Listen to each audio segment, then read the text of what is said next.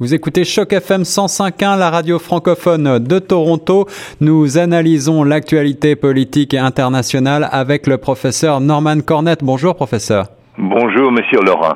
Alors, professeur, euh, il y a eu une attaque chimique en Syrie qui ne vous a bien sûr pas échappé. Plus de 80 morts. À l'ONU, les États-Unis menacent d'une action unilatérale, alors que, bien sûr, euh, les condamnations fusent de part et d'autre. L'administration Trump change un petit peu euh, de position et s'attaque au Kremlin. Elle n'a jamais été aussi dure envers le, le, Kremlin, la Russie, qui, rappelons-le, est l'allié indéfectible de la Syrie de Bachar el-Assad alors, ce, n'est pas la première fois que des attaques chimiques, malheureusement, ont lieu en Syrie et que le mhm. gouvernement euh, de Bachar el-Assad est visé. Euh, que faut-il voir dans cette nouvelle attaque et surtout dans le nouveau positionnement beaucoup plus ferme de la nouvelle administration Trump?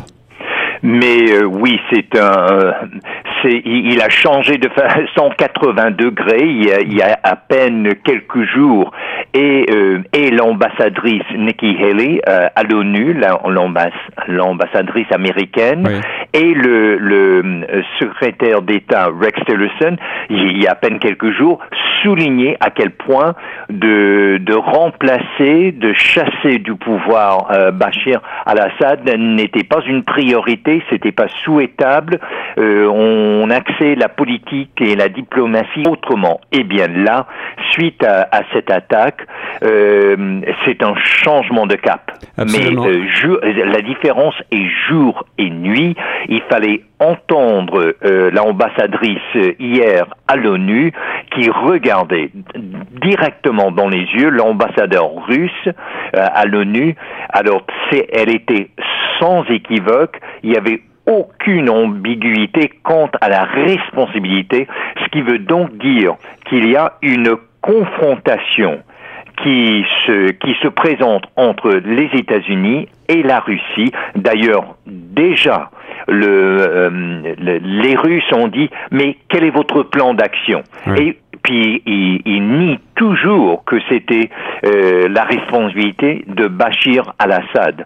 Ceci dit, et je crois qu'il faut avoir euh, ce que Fernand Brodel, l'historien français, disait, il faut avoir cette perspective de la longue durée quand on parle des armes chimiques.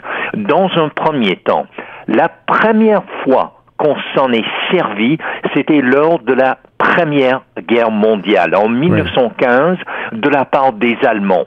Mais les effets, les atrocités, les douleurs, la souffrance euh, impensable qu'implique l'utilisation des armes chimiques était telle qu'on a convenu ce qu'on appelle euh, le protocole de Genève. C'était un, traité multilatéral interdisant l'emploi d'armes chimiques et biologiques. Et c'était signé le 17 juin 1925 et est entré en vigueur le 8 janvier 1928. C'était à ce point-là évident à tous et chacun qu'il fallait plus jamais avoir recours aux armes chimiques. Et justement, lors de la Deuxième Guerre mondiale, ce n'est pas qu'il n'en avait pas les moyens, mais il se rendait compte que les conséquences, les implications étaient tellement affreuses qu'il fallait y renoncer. Et je tiens à souligner quand euh, la, la, technologie a, euh, a, permis à d'autres États, d'autres régimes euh, d'avoir recours aux armes chimiques, eh bien, on a on a pris soin de, de, de formuler ce qu'on appelle la, la convention sur l'interdiction des armes chimiques. Et ça, c'était justement, la Convention renforce la prohibition de l'emploi des armes chimiques euh, parce qu'ils se, ils se sont rendus compte qu'il y a là un grand risque, justement dans les contextes qu'on constate actuellement. Or, quand on parle de la longue durée, quand euh, Trump a dit, euh, il a critiqué vertement euh, Barack Obama et je, tiens à dire à l'auditoire de Choc FM, il n'a pas tort. Parce que le président Barack Obama disait si jamais la Syrie et euh, le président euh, Bassa al-Assad euh, avait recours aux armes chimiques, eh bien là, les États-Unis allaient s'impliquer de façon, avec une force de frappe. Oui, mais il n'a rien fait. Et, et, ça, c'était, c'était la plaque tournante de, de toute l'affaire. D'ailleurs, je, je, je, rappelle à, à, tous ceux et celles qui sont à l'écoute que il n'y a, il y a pas si longtemps que le, on parlait déjà de la fin du régime Bachar al-Assad. Et, et, c'était convenu, il, il, était au précipice de, de perdre le pouvoir, mais évidemment, il y avait la montée de l'État islamique. Et c'est ça qui a changé euh, les enjeux. On avait peur que, comme cela s'est passé en Irak, qu'il y aurait un, un, un vide au, au, au, point du pouvoir. Donc, il fallait pas déplacer, il fallait pas renverser le régime Bassa al-Assad, il fallait le laisser en place pour contrecarrer la montée de l'État islamique. Mais les atrocités, on parle carrément, euh, euh, monsieur Laurent, on parle carrément des crimes de guerre, des crimes contre l'humanité. Or, si les États-Unis, maintenant sous le régime Trump, ne réagissent pas avec force et de façon claire et nette, eh bien, ça établit un précédent, un précédent que d'autres pays, d'autres régimes peuvent avoir recours de façon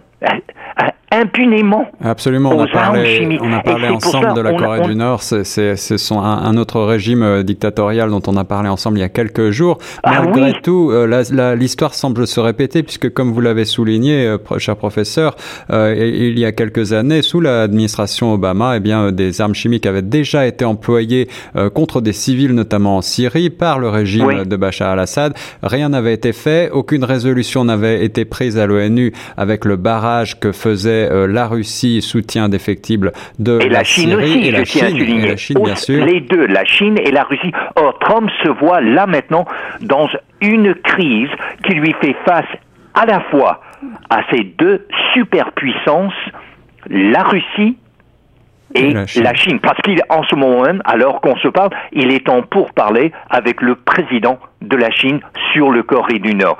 Alors, et c'est, et c'est ça l'aboutissement de, de la Deuxième Guerre mondiale. Oui, on a renoncé aux armes chimiques, mais ce sont les États-Unis qui se sont servis des armes nucléaires. Or, ça a changé la donne. On a donc là maintenant devant nous sur la scène internationale ces deux défis énormes, non seulement pour le, les États-Unis, mais pour toute la communauté internationale. Les armes chimiques et les armes nucléaires. Et quels sont les parallèles? Eh bien, Bassa al-Assad, tout comme Kim Jong-un, ce sont des gens qui, leur raison d'être, c'est s'accrocher au pouvoir, même s'il faut raser la terre.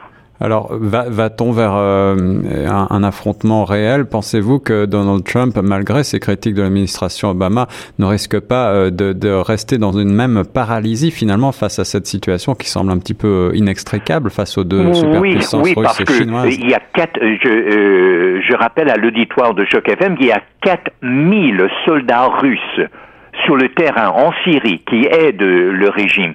Or, s'il y a une confrontation militaire, que ce soit par euh, euh, l'armée de l'air, que ce soit par des fusées ou autre chose, s'il y a des pertes russes, eh bien là, on est vraiment dans une situation de tension énorme. Mais ceci dit, les paroles de Trump hier, et, et, c'est, ce n'était pas euh, une coïncidence, euh, Monsieur Laurent.